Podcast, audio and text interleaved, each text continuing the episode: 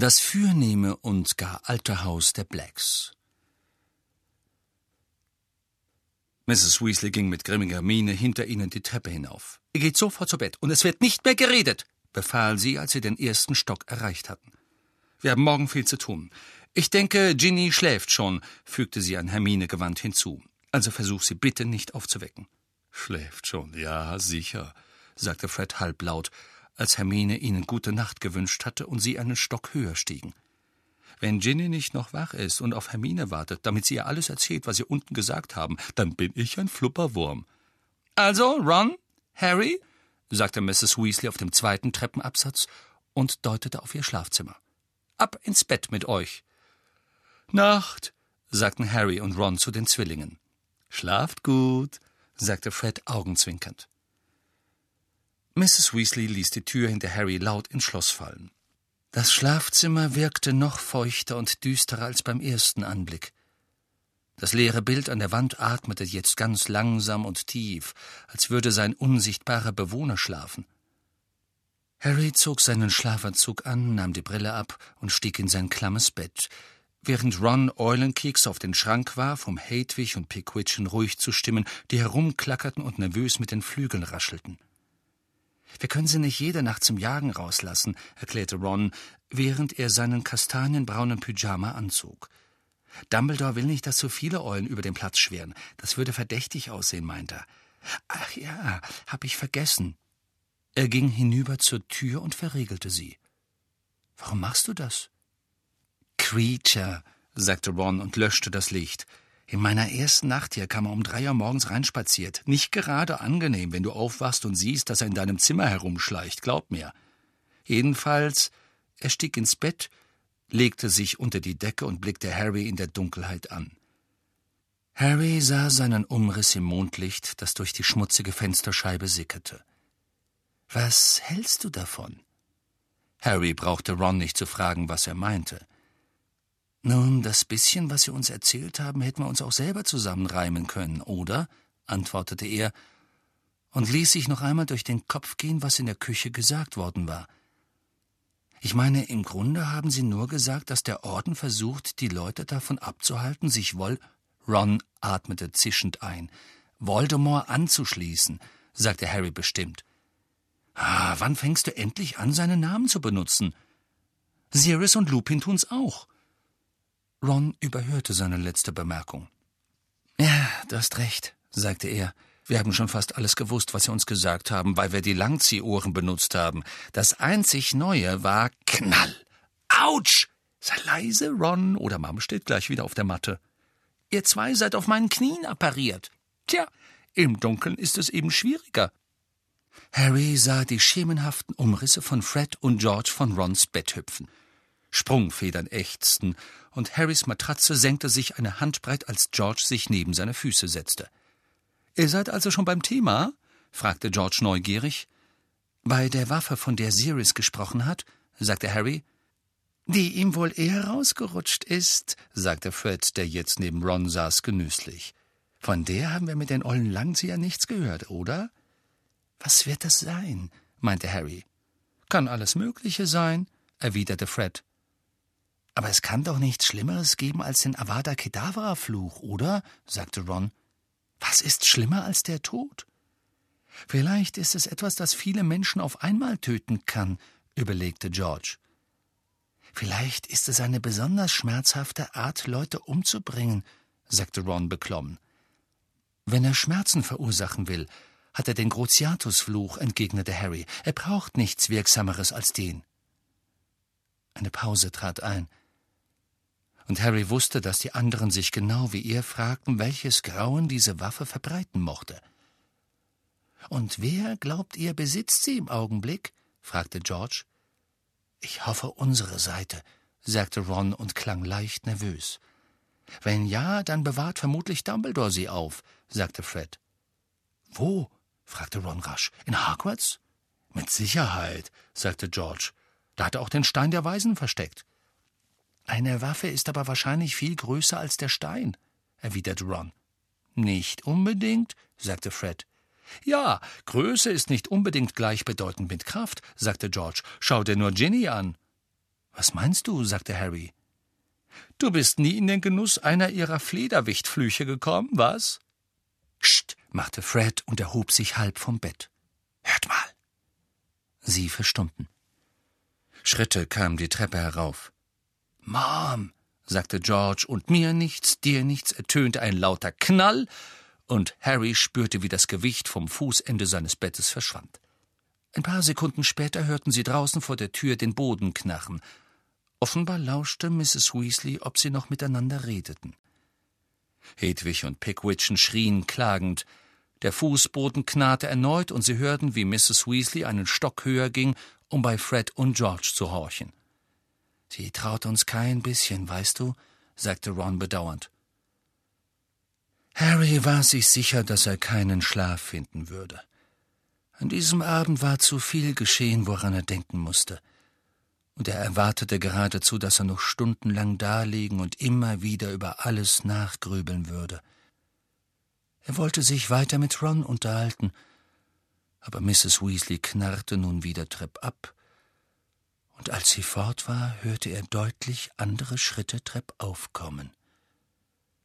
Tatsächlich taperten vielbeinige Kreaturen draußen vor der Zimmertür leise auf und ab, und Hagrid, der Lehrer für die Pflege magischer Geschöpfe, sagte Schönheit, nicht wahr, Harry? Dieses Schuljahr studieren wir Waffen. Und Harry sah, dass die Geschöpfe Kanonen als Köpfe hatten und auf ihn zugerollt kamen. Er duckte sich. Das nächste, was er wahrnahm, war, dass er zu einer warmen Kugel zusammengerollt unter seiner Bettdecke lag – und Georges Stimme laut durch den Raum drang. Mom sagt, dass ihr aufstehen sollt. Euer Frühstück ist in der Küche. Und dann braucht sie euch im Salon. Da sind viel mehr Doxys, als sie dachte. Und sie hat ein Nest mit toten Knuddelmuffs unter dem Sofa gefunden. Eine halbe Stunde später traten Harry und Ron, die sich rasch angezogen und gefrühstückt hatten, in den Salon, einen langen Raum im ersten Stock mit hoher Decke und olivgrünen Wänden, an denen schmutzige Tapeten hingen. Der Teppich atmete jedes Mal, wenn man mit dem Fuß auftrat, kleine Staubwolken aus, und die langen moosgrünen Samtvorhänge summten, als wären sie voll unsichtbarer Bienenschwärme. Um diese Vorhänge herum standen Mrs. Weasley, Hermine, Ginny, Fred und George.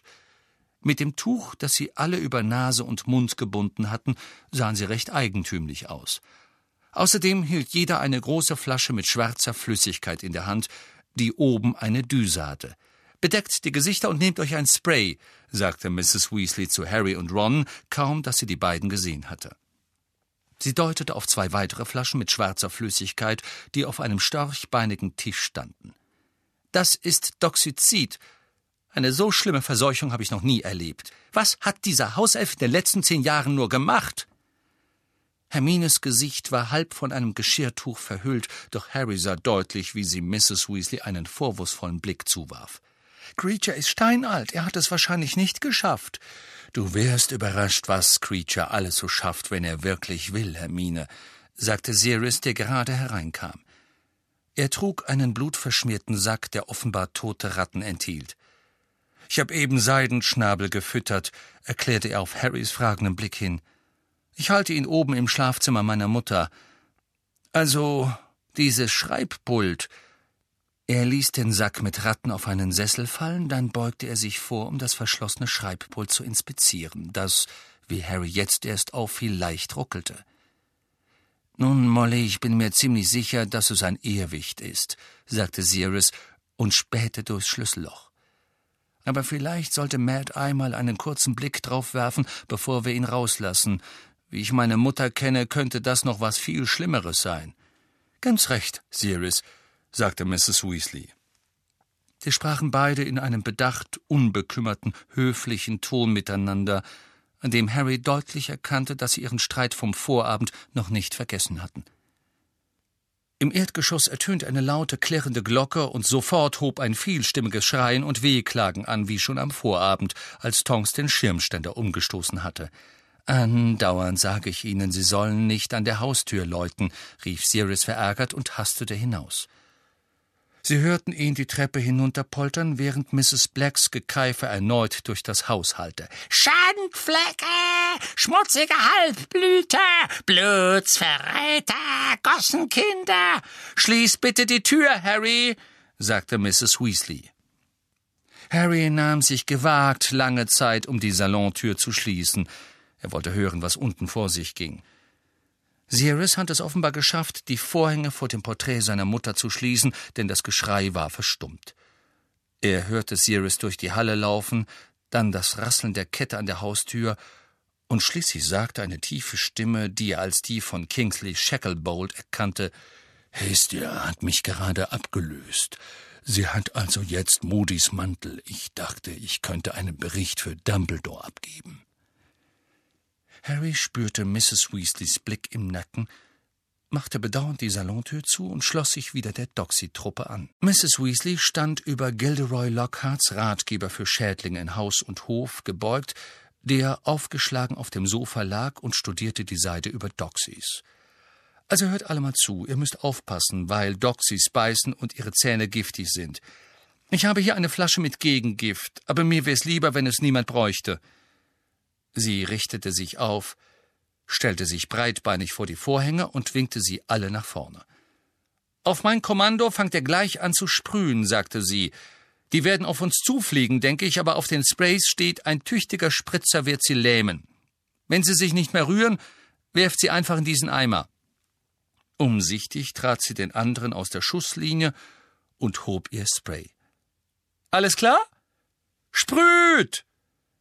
Harry hatte gerade mal ein paar Sekunden lang gesprüht, als eine ausgewachsene Doxy aus einer Falte im Stoff hervorgeschossen kam, mit surrenden, glänzenden, käferartigen Flügeln, die kleinen, nadelscharfen Zähne gebleckt, den feenartigen Körper mit dichtem schwarzem Haar bedeckt und die vier winzigen Fäustchen erzürnt geballt.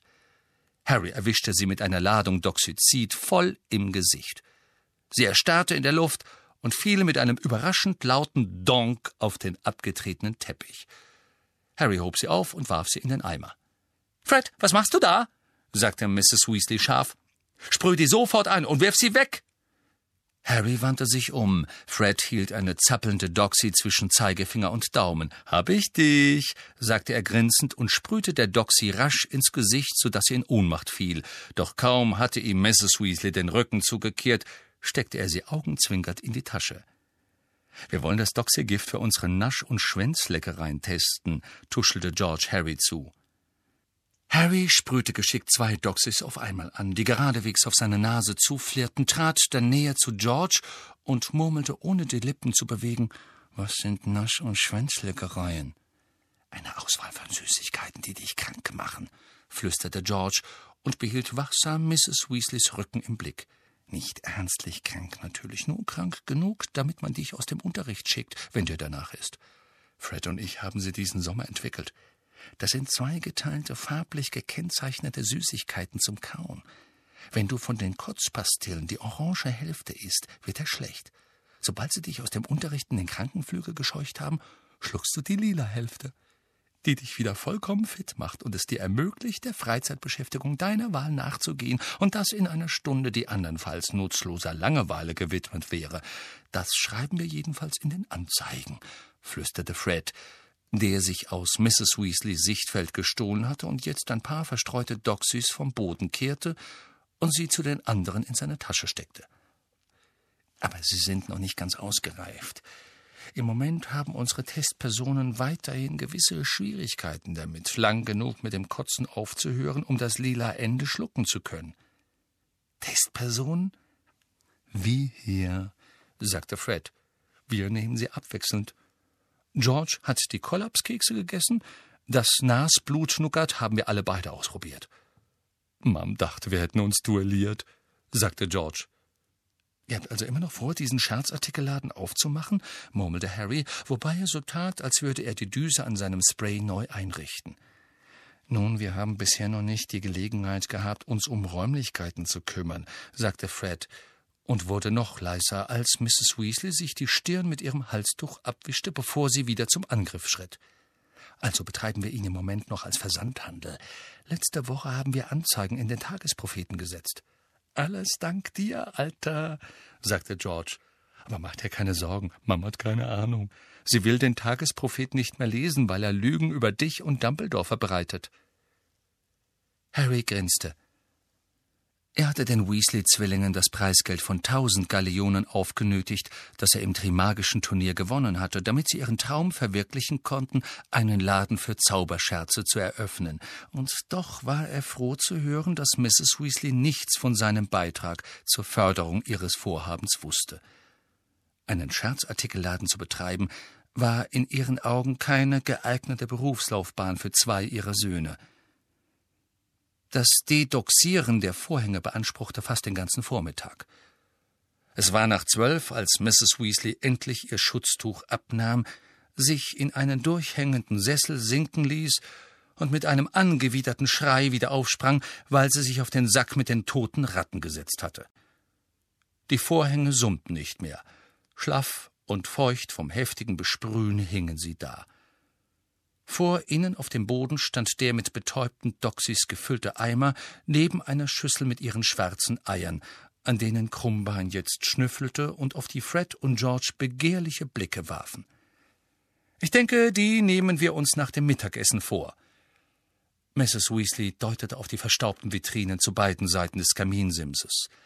Sie waren vollgestopft mit einem merkwürdigen Sammelsurium von Dingen. Eine Auswahl rostiger Dolche, Klauen, einer eingerollten Schlangenhaut, eine Reihe angelaufener Silberkästen mit Inschriften in Sprachen, die Harry nicht verstand, und, am unangenehmsten von allem, einem reich verzierten Kristallflakon mit einem großen, in den Stöpsel eingelassenen Opal, der, da war sich Harry ziemlich sicher, mit Blut gefüllt war. Die klirrende Türglocke ging erneut. Alle sahen Mrs. Weasley an. Bleibt hier, sagte sie entschieden und schnappte sich den Sack mit den Ratten, während Mrs. Blacks Schreie erneut von unten heraufdrangen. Ich bringe euch ein paar Sandwiches hoch. Sie ging hinaus und schloss sorgfältig die Tür hinter sich. Sofort stürzten alle zum Fenster und lugten hinunter zur Vortreppe. Sie konnten einen zerzausten rotbraunen Haarschopf sehen und einen bedrohlich windschiefen Stapel Kessel. Man dank es, sagte Hermine. Wozu bringt er all die Kessel mit? Sucht wahrscheinlich nach einem sicheren Platz zum Aufbewahren, sagte Harry. Hat er das nicht an dem Abend gemacht, als er mich beschatten sollte? Kessel auf dem Schwarzmarkt besorgt? Ja, stimmt, sagte Fred. Die Haustür ging auf. Mandankes balancierte seine Kessel durch die Tür und verschwand im Haus. Verflucht, Mom wird das gar nicht gern sehen. Er und George gingen zur Tür und lauschten mit gespitzten Ohren. Mrs. Blacks Geschrei hatte aufgehört. Mein Dankes unterhält sich mit Sirius und Kingsley, murmelte Fred und runzelte angestrengt die Stirn. Kann's nicht richtig hören. Meinst du, wir könnten es mit den Langziehohren riskieren? Dürfte die Sache wert sein, sagte George. Ich kann nach oben schleichen und ein paar holen. Doch genau in diesem Moment brach unten ein Radau los, der Langziehohren völlig überflüssig machte. Sie alle konnten klar vernehmen, was Mrs. Weasley aus vollem Halse schrie. Wir sind hier kein Versteck für Diebesgut. Ich genieße es, wenn Mom jemand anderen anschreit, sagte Fred mit zufriedenem Lächeln und öffnete die Tür einen Spalt breit, damit Mrs. Weasleys Stimme besser in den Raum dringen konnte. Ist doch mal eine nette Abwechslung. Völlig unverantwortlich, als hätten wir nicht genug Sorgen. Da brauchst du nicht auch noch gestohlene Kessel ins Haus zu schleppen. Diese Idioten lassen sie so richtig in Fahrt kommen, sagte George kopfschüttelnd. Du musst sie möglichst früh abwürgen, sonst läuft sie heiß wie eine Dampfwalze, und dann geht das stundenlang so weiter. Und seit man Dankes abgehauen ist, statt dir zu folgen, Harry, ist sie ganz scharf drauf, ihm halt so Schnecke zu machen. Und Sirius Mama legt jetzt auch wieder los. Mrs. Weasleys Stimme ging im erneuten Keifen und Schreien der Porträts in der Halle unter. George wollte gerade die Tür schließen, um den Lärm zu dämpfen, als sich im letzten Moment ein Hauself hereindrängte. Abgesehen von dem schmutzigen Lumpen, den er wie einen Lendenschurz um seinen Leib gebunden hatte, war er völlig nackt. Er sah sehr alt aus. Seine Haut schien ein paar Nummern zu groß für ihn, und obwohl er kahl war wie alle Hauselfen, sprossen Büschel weißen Haares aus seinen großen, fledermausartigen Ohren. Seine Augen waren blutunterlaufen und wässrig grau. Und seine große, fleischige Nase hatte deutliche Ähnlichkeit mit einer Schnauze. Der Elf nahm überhaupt keine Notiz von Harry und den anderen. Er tat so, als könne er sie nicht sehen und schlurfte mit buckligem Rücken langsam und verbissen quer durch den Salon, wobei er mit einer tiefen, heißeren Stimme wie der eines Ochsenfroschs unablässig vor sich hin murmelte. Ist wie eine Kloake und ist der Verbrecher noch dazu. Weiß sie, ist auch nicht besser, ne? Gemeine alte Blutsverräterin, deren Belger das Haus meiner Herrin beschmutzen. Oh, meine arme Herrin, wenn sie wüsste, wenn sie wüsste, welchen Abschaum sie in ihr Haus gelassen haben, was würde sie zum alten Creature sagen? Oh, welche Schande, Schlammblüter und Werwölfe und Ver Verräter und Diebe. Der arme alte Creature. Was kann er nur tun? Hallo, Creature, sagte Fred mit sehr lauter Stimme und ließ die Tür zuschnappen. Der Hauself blieb wie angewurzelt stehen, hörte auf zu murmeln und gab einen nachdrücklichen und kaum überzeugenden Überraschungslaut von sich. Creature hat den jungen Herrn nicht gesehen, sagte er, drehte sich um und verbeugte sich vor Fred. Das Gesicht noch zum Teppich gewandt, fügte er deutlich vernehmbar hinzu. Niederträchtiger kleiner Balk von einem Blutsverräter, der er ist. Wie bitte? sagte George. Den letzten Teil habe ich nicht mitgekriegt. Creature hat nichts gesagt, erwiderte der Elf mit einer zweiten Verbeugung vor George und fügte halblaut, aber deutlich hinzu. Und da ist sein Zwillingsbruder, wieder natürliche kleine Biester, allesamt. Harry wusste nicht, ob er lachen sollte. Der Elf richtete sich auf, beäugte sie alle feindselig und murmelte weiter, offenbar überzeugt, dass sie ihn nicht hören konnten. Und da, da ist die Schlammblüterin, rotzfrech steht sie da. Oh, wenn meine Herrin wüsste, oh, wie sie weinen würde. Und da ist ein neuer Bursche. Creature kennt seinen Namen nicht. Was tut er hier? Creature weiß es nicht. Das ist Harry, Creature, sagte Hermine behutsam. Harry Potter. Creatures blasse Augen weiteten sich, und sein Murmeln wurde noch schneller und aufgeregter. Das Schlammblut spricht zu Creature, als ob sie mit mir befreundet wäre, wenn Creatures Herrin ihn in solcher Gesellschaft sehe. Oh, was würde sie sagen? Nennt sie nicht Schlammblut, sagten Ron und Ginny gleichzeitig und sehr zornig. Ist ja schon gut, flüsterte Hermine. Er ist nicht bei Verstand. Er weiß nicht, was er. Lügt er nicht in die Tasche, Hermine. Er weiß genau, was er redet, entgegnete Fred und musterte Creature mit großer Abneigung. Die Augen auf Harry geheftet, murmelte Creature weiter. Ist das wahr? Ist es Harry Potter? Creature kann die Narbe sehen. Es muss wahr sein. Das ist der Junge, der den dunklen Lord aufhielt. Creature fragt sich, wie er das geschafft hat. Das fragen wir uns alle, Creature, bemerkte Fred. Was willst du eigentlich? fragte George. Creatures riesige Augen zuckten zu George hinüber. Creature putzt gerade, sagte er ausweichend. Wer's glaubt, ertönte eine Stimme hinter Harry. Sirius war zurück. Von der Tür her funkelte er den Elfen an. Der Lärm in der Halle war abgeflaut. Vielleicht hatten Mrs. Weasley und man Mandankes ihren Streit hinunter in die Küche verlegt. Beim Anblick von Sirius machte Creature eine lächerlich tiefe Verbeugung und drückte seine Schnauzennase auf den Boden platt. Steh aufrecht, fuhr ihn Sirius unwirsch an. Nun, was führst du im Schilde? Creature putzt gerade, wiederholte der Elf. Creature lebt einzig, um dem fürnehmen Haus der Blacks zu dienen. Und das wird jeden Tag schwärzer. Es ist dreckig, sagte Sirius. Der Herr beliebte immer schon gern zu scherzen, sagte Creature, verbeugte sich erneut und fuhr halblaut fort. Der Herr war ein gemeines, undankbares Schwein. Das Herz seiner Mutter hat er gebrochen. Meine Mutter hatte kein Herz, Creature, fauchte Sirius. Sie hat sich aus purer Bosheit am Leben erhalten. Creature verbeugte sich erneut, während er sprach. Was immer der Herr sagt, murmelte er aufgeregt. Der Herr ist nicht würdig, den Schlamm von den Stiefeln seiner Mutter zu wischen. Oh, meine arme Herrin, was würde sie sagen, wenn sie sähe, dass Creature ihm dient, wie sie ihn hasste, welche Enttäuschung er war. Ich hab dich gefragt, was du ihm Schilde führst, sagte Sirius kühl. Jedes Mal, wenn du auftauchst und so tust, als würdest du putzen, schmuggelst du irgendwas in dein Zimmer, damit damit wir es nicht wegwerfen können.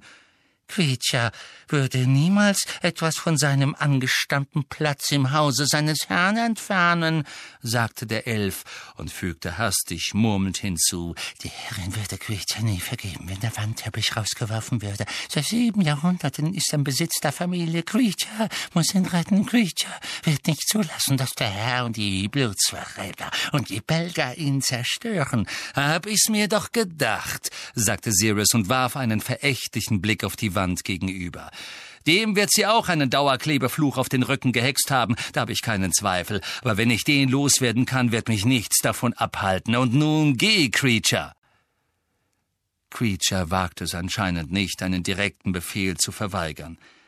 Doch der Blick, mit dem er Sirius bedachte, als er an ihm vorbei hinausschlurfte, war voll tiefster Verachtung, und den ganzen Weg hinaus murmelte er vor sich hin kommt aus Azkaban zurück und kommandiert Creature herum. Oh, meine arme Herrin, was würde sie sagen, wenn sie das Haus jetzt sehe? Abschaum lebte nun hier. Ihre Schätze sind hinausgeworfen. Sie hat geschworen, dass er kein Sohn von ihr war, und er ist zurück. Es heißt, er sei auch ein Mörder. Nur weiter so, dann werde ich tatsächlich noch zum Mörder, sagte Sirius gereizt und schlug die Tür hinter dem Elfen zu. Sirius, er ist nicht bei Verstand, flehte Hermine. Ich glaube nicht, dass ihm klar ist, dass wir ihn hören können. Er war zu lange allein, sagte Sirius, hat verrückte Befehle vom Porträt meiner Mutter bekommen und mit sich selbst geredet, aber er war immer schon ein mieser Kleiner. Du könntest ihm doch einfach die Freiheit geben, sagte Hermine hoffnungsvoll. Vielleicht. Wir können ihn nicht in die Freiheit entlassen. Er weiß zu viel über den Orden sagte Sirius kurz angebunden. Und außerdem würde ihn der Schock umbringen. Schlag ihm doch mal vor, dieses Haus zu verlassen, und sieh dir an, wie er das aufnimmt. Sirius ging auf die andere Seite des Salons, wo der kostbare Teppich, den Creature hatte retten wollen, die ganze Wand bedeckte. Harry und die anderen folgten ihm. Der Wandteppich machte einen uralten Eindruck. Er war verblichen, und es schien, als hätten ihn an manchen Stellen Doxys angenagt. Dennoch schimmerte das goldene Garn, mit dem er bestickt war, immer noch hell genug, dass man einen stark verzweigten Familienstammbaum erkennen konnte, der, soweit Harry sagen konnte, bis ins Mittelalter zurückreichte. Große Buchstaben ganz oben auf dem Teppich ergaben die Worte Das fürnehme und gar alte Haus der Blacks, Toujours pur. Du bist ja gar nicht drauf, sagte Harry, nachdem er sich die letzten Verzweigungen des Baumes genau angesehen hatte. Ich war mal drauf, sagte Sirius und deutete auf ein kleines, rundes, verkohltes Loch im Wandbehang, das aussah wie das Brandloch einer Zigarette. Meine liebe alte Mutter hat mich weggesprengt, nachdem ich von zu Hause fortgelaufen war. Creature brabbelt die Geschichte immer gern vor sich hin. Du bist von zu Hause weggelaufen? Da war ich ungefähr sechzehn. Ich hatte genug. Wo bist du hin? fragte Harry und starrte ihn an. Zu deinem Dad, sagte Sirius. Deine Großeltern haben sich wirklich gut verhalten. Sie haben mich gleichsam als zweiten Sohn adoptiert. Ja, ich kam in den Schulferien bei deinem Dad unter, und als ich siebzehn war, besorgte ich mir was eigenes. Mein Onkel Alfred hat mir ein tüchtiges Sümmchen Gold hinterlassen. Der wurde hier auch ausradiert, vermutlich aus diesem Grund. Von da an jedenfalls konnte ich für mich selber sorgen. Doch bei Mr. und Mrs. Potter war ich zum Sonntagessen immer willkommen. Aber warum bist du gegangen? Sirius lächelte bitter und fuhr sich mit den Fingern durch die langen, zerzausten Haare. Weil ich diese ganze Bagage gehasst hab. Meine Eltern mit ihrem Wahn vom reinen Blut. Sie waren überzeugt, ein Black zu sein, hieße praktisch königlich zu sein. Meinen idiotischen Bruder unbedarft genug, ihnen zu glauben. Das ist er. Sirius stupste mit dem Finger ganz unten auf den Stammbaum, auf den Namen Regulus Black. Ein Todesdatum, etwa 15 Jahre zurückliegend, folgte dem Geburtsdatum. Er war jünger als ich, sagte Sirius, und ein viel besserer Sohn, woran ich ständig erinnert wurde. Aber er ist tot, sagte Harry. Ja, sagte Sirius, blöder Idiot. Er hat sich den Todessern angeschlossen. Das meinst du doch nicht im Ernst. Ach, Harry, hast du noch nicht genug von diesem Haus gesehen, um zu wissen, zu welcher Art von Zauberern meine Familie gehörte? sagte Sirius gereizt. Waren, waren deine Eltern auch Todesser? Nein, nein. Aber glaub mir, sie dachten, Voldemort hätte die richtigen Vorstellungen. Sie waren alle für die Säuberung der Zaubererrasse. Die Muckelstämmigen sollte man loswerden und die Reinblütigen sollten das Sagen haben. Damit standen sie nicht allein. Bevor Voldemort sein wahres Gesicht zeigte, gab es eine ganze Menge Leute, die glaubten, er hätte die richtigen Vorstellungen, wo es langgehen sollte. Sie kriegten allerdings kalte Füße, als sie sahen, was er zu tun bereit war, um Macht zu gewinnen. Aber ich wette, meine Eltern dachten anfangs, als Regulus sich denen anschloss, er sei ein richtiger kleiner Held. Hat ein Auror ihn getötet? fragte Harry vorsichtig. Oh nein, sagte Sirius. Nein, er wurde von Voldemort ermordet. Oder eher auf Voldemorts Befehl hin. Ich bezweifle, dass Regulus jemals wichtig genug war, um von Voldemort persönlich umgebracht zu werden. Soviel ich nach seinem Tod herausgefunden habe, hat er bis zu einem gewissen Punkt mitgemacht, dann bekam er Panik angesichts dessen, was von ihm verlangt wurde, und versuchte wieder rauszukommen. Aber man reicht bei Voldemort nicht einfach seinen Rücktritt ein. Dienen ein Leben lang. Oder Tod. Mittagessen! ertönte Mrs. Weasleys Stimme. Sie hielt den Zauberstab vor sich in die Höhe und balancierte auf der Spitze eine riesige mit Sandwiches und Kuchen beladene Platte. Sie war ganz rot im Gesicht und sah immer noch wütend aus. Hungrig wie sie waren, gingen die anderen zu ihr hinüber. Doch Harry blieb bei Sirius, der sich näher zu dem Wandteppich beugte. Ich habe mir das seit Jahren nicht mehr angesehen. Das ist Phineas Nigellus, mein Ur-Urgroßvater, siehst du? der unbeliebteste Schulleiter, den Hogwarts je hatte. Und Araminta Melliflua, Cousine meiner Mutter, hat einen Ministeriumserlass durchzusetzen versucht, der die Muckeljagd legalisieren sollte. Und die liebe Tante Elladora. Sie hat die Familientradition begründet, Hauselfen zu köpfen, wenn sie zu alt wurden, um Teetabletts zu tragen – Natürlich, jedes Mal, wenn die Familie jemand halbwegs Anständigen hervorbrachte, wurde er oder sie verstoßen. Wie ich sehe, ist Tonks nicht hier drauf. Vielleicht nimmt Creature deshalb keine Befehle von ihr entgegen. Er sollte eigentlich alles tun, was ein Mitglied der Familie von ihm verlangt. Du und Tonks, ihr seid verwandt? fragte Harry überrascht. Oh ja, Ihre Mutter Andromeda war meine Lieblingscousine, sagte Sirius und musterte den Wandbehang mit prüfendem Blick. Nein, Andromeda ist auch nicht drauf. Sie. Er deutete auf ein weiteres kleines rundes Brandloch zwischen zwei Namen Bellatrix und Narzissa. Andromedas Schwestern sind noch da, weil sie wunderbare, respektable Reinblut-Ehen eingegangen sind. Aber Andromeda hat einen Muggelstämmigen geheiratet, Ted Tonks. Also, Sirius machte eine Geste, als würde er den Teppich mit dem Zauberstab in die Luft jagen und lachte säuerlich. Harry allerdings lachte nicht. Er starrte gebannt auf den Namen rechts von Andromedas Brandloch. Eine gestickte goldene Doppellinie verband Narcissa Black mit Lucius Malfoy. Und eine einfache senkrechte Linie führte von ihren Namen zu den Namen Draco. Du bist mit den Malfoys verwandt? Die reinblütigen Familien sind alle miteinander verwandt, sagte Sirius.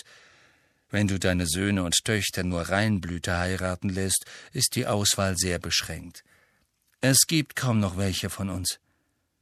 Molly ist eine angeheiratete Cousine von mir, und Arthur ist sowas wie mein Onkel zweiten Grades.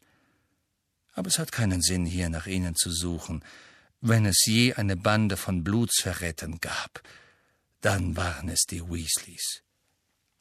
Doch Harry blickte jetzt auf den Namen links von Andromedas Brandloch. Bellatrix Black, durch eine Doppellinie verbunden mit Rodolphus Lestrange. Lestrange, sagte Harry laut. Der Name rührte an etwas in seinem Gedächtnis. Er kannte ihn von irgendwoher, doch momentan konnte er nicht sagen, woher, obwohl ihn bei dem Namen ein eigenartiges, kribbelndes Gefühl in seiner Magengrube beschlich. Sie sitzen in Azkaban, sagte Sirius schroff. Harry blickte ihn neugierig an.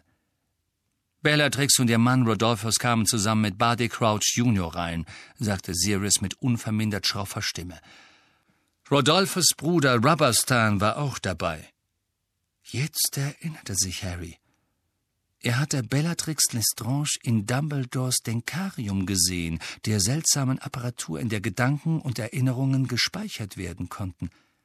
Eine große schwarzhaarige Frau mit schweren Augenlidern, die vor Gericht gestanden und ihre unverbrüchliche Treue zu Lord Voldemort verkündet hatte, ihren Stolz, dass sie ihn nach seinem Sturz zu finden versucht hatte, und ihre Überzeugung, dass sie eines Tages für ihre Treue belohnt werden würde. Du hast nie gesagt, dass sie deine. Spielt es eine Rolle, dass sie meine Cousine ist? fragte Sirius knapp. Für mich ist das nicht meine Familie. Sie jedenfalls gehört bestimmt nicht dazu. Ich habe sie nicht mehr gesehen, seit ich so alt war wie du. Nur einmal, als sie nach Azkaban kam, habe ich einen kurzen Blick auf sie geworfen. Glaubst du, ich bin stolz auf eine solche Verwandte? Tut mir leid, sagte Harry rasch. Ich hab's nicht so gemeint. Ich war nur überrascht. Das ist alles schon gut. Du brauchst dich nicht zu entschuldigen, murmelte Sirius. Die Hände tief in den Taschen wandte er sich von dem Wandteppich ab. Mir behagt es nicht, wieder hier zu sein, sagte er und starrte in den Salon.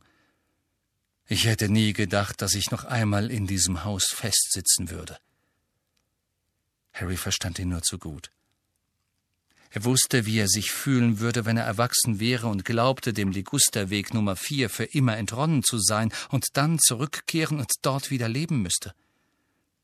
Als Hauptquartier ist es natürlich ideal, sagte Sirius. Mein Vater hat, als er hier lebte, jede Sicherheitsvorkehrung ins Haus eingebaut, die die Zaubererwelt kennt. Es ist unaufspürbar. Also können die Muckel nie mal eben vorbeischauen, als ob sie das je wollten. Und jetzt, da Dumbledore noch seinen Schutz hinzugefügt hat, könntest du schwerlich irgendwo ein Haus finden, das sicherer ist. Dumbledore ist der Geheimniswahrer des Ordens, weißt du. Keiner kann das Hauptquartier finden, außer er erfährt von Dumbledore persönlich, wo es ist. Diese Notiz, die Moody dir gestern Abend gezeigt hat, die war von Dumbledore. Sirius lachte kurz und bellend auf. Wenn meine Eltern sehen könnten, welchem Zweck das Haus jetzt dient. Nun, das Porträt meiner Mutter wird dir eine ungefähre Vorstellung geben.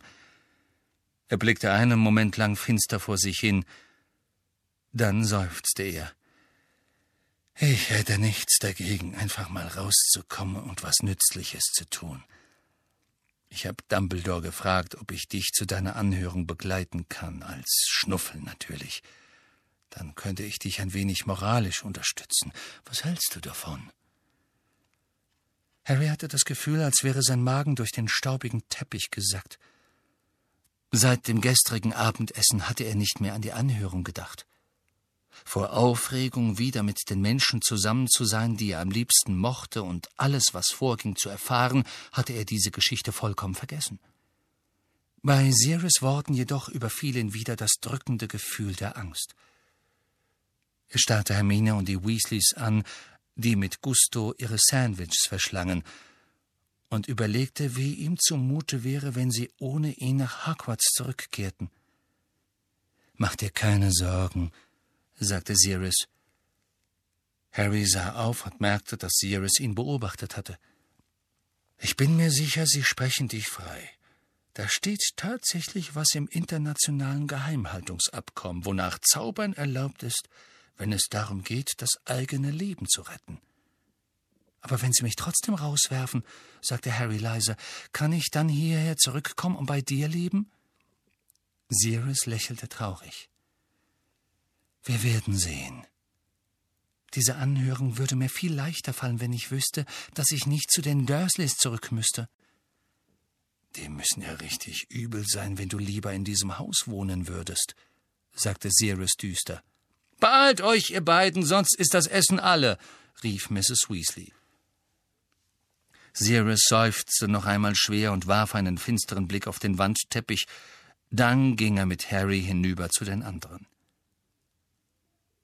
Am Nachmittag, als sie die Vitrinen leer räumten, bemühte sich Harry nach Kräften nicht an die Anhörung zu denken.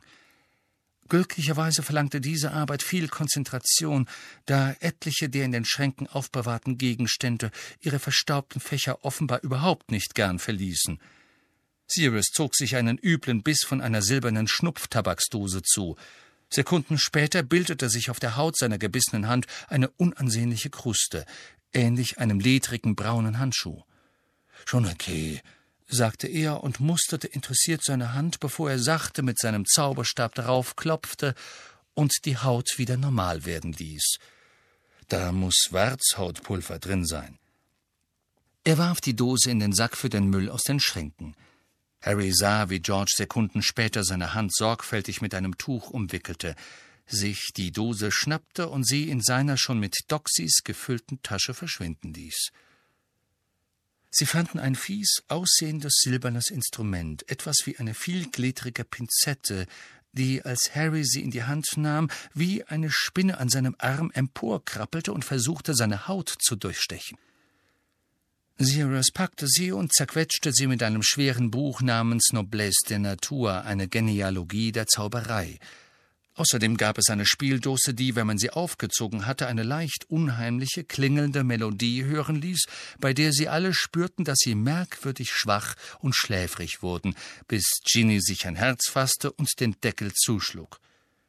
Ein schweres Medaillon, das keiner von ihnen öffnen konnte, eine Reihe alter Siegelstempel, schließlich in einem verstaubten Karton einen Merlin-Orden erster Klasse, verliehen an Sirius Großvater für Verdienste um das Ministerium. Soll heißen, er hat ihnen eine Menge Gold zukommen lassen, sagte Sirius verächtlich und warf die Medaille in den Müllsack.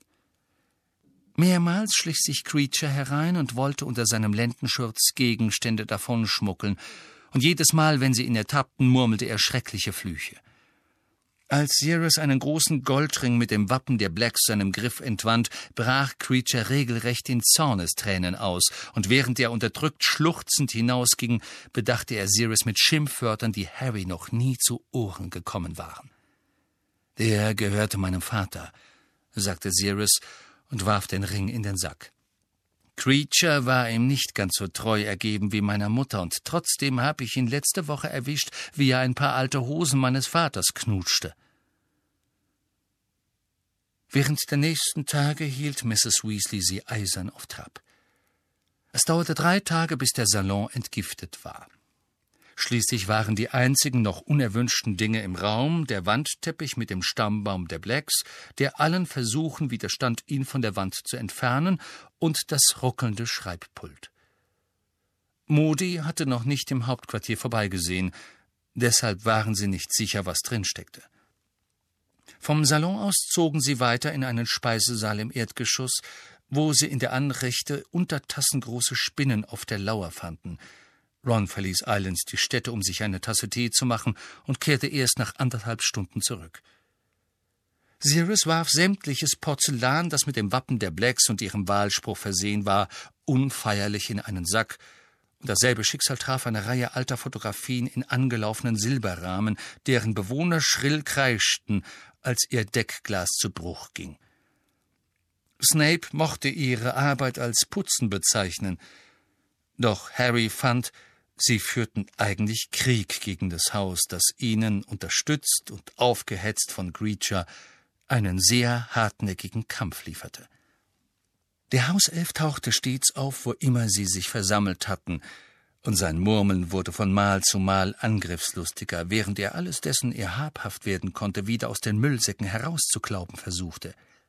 Sirius ging so weit, ihm mit Kleidung zu drohen, aber Creature starrte ihn mit wässrigen Augen an und sagte, Der Herr muss tun, was ihm beliebt.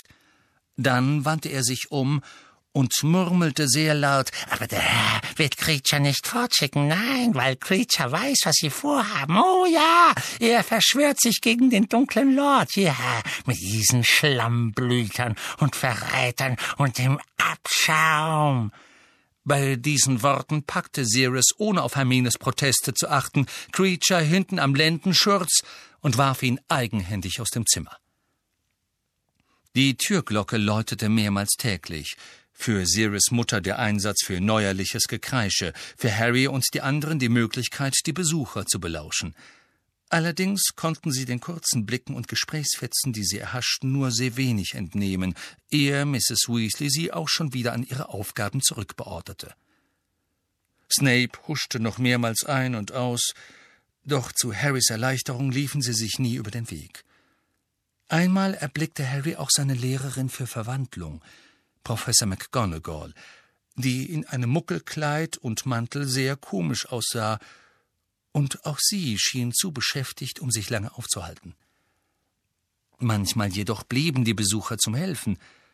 Tonks sprang ihnen einen denkwürdigen Nachmittag lang bei, an dem sie einen mörderischen alten Ghoul fanden, der in einer Toilette im oberen Stockwerk lauerte.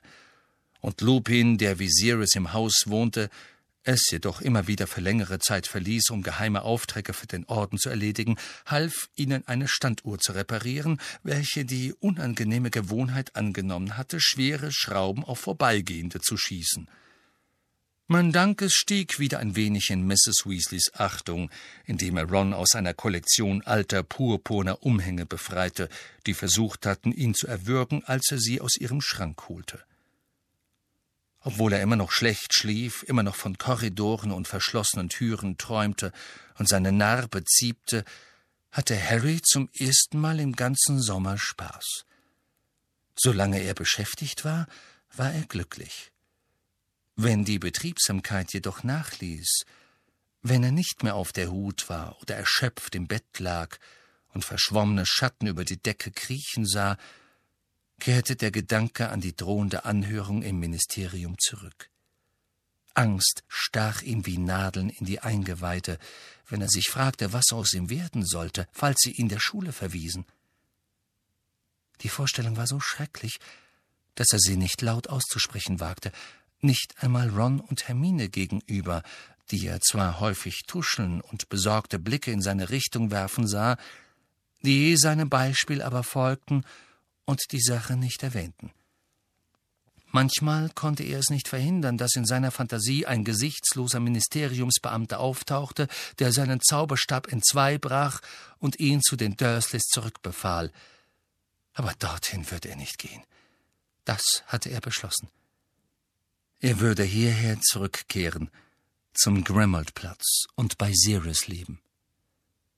Er hatte das Gefühl, ein Backstein würde ihm in den Magen fallen, als sich Mrs. Weasley am Mittwoch während des Abendessens zu ihm wandte und leise sagte Für morgen früh habe ich dir deine besten Sachen gebügelt, Harry, und ich möchte, dass du dir heute Abend auch die Haare wäschst.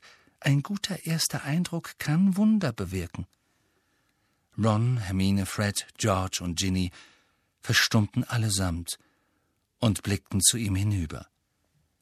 Harry nickte und versuchte sein Kotelett weiterzuessen, aber sein Mund war so trocken geworden, dass er nicht kauen konnte. Wie komme ich dorthin? fragte er Mrs. Weasley, bemüht, sorglos zu klingen. Arthur nimmt dich mit zur Arbeit, antwortete Mrs. Weasley sanft. Mr. Weasley lächelte Harry aufmunternd über den Tisch hinweg zu. Du kannst in meinem Büro warten, bis es Zeit für die Anhörung ist, sagte er. Harry blickte zu Sirius hinüber, doch bevor er die Frage stellen konnte, hatte Mrs. Weasley sie schon beantwortet. Professor Dumbledore hält es für keine gute Idee, dass Sirius dich begleitet, und ich muss sagen, ich denke, dass er völlig recht hat, presste Sirius zwischen den Zähnen hervor. Mrs. Weasley schürzte die Lippen. Wann hat Dumbledore euch das gesagt? fragte Harry und starrte Sirius an. Er kam letzte Nacht, als ihr im Bett wart sagte Mrs. Weasley. Sirius stocherte mit der Gabel missgelaunt in einer Kartoffel. Harry senkte den Blick auf seinen Teller. Der Gedanke, dass Dumbledore unmittelbar vor seiner Anhörung im Haus gewesen war und ihn nicht zu sehen verlangt hatte, ließ seine Laune, sofern das möglich war, noch weiter sinken.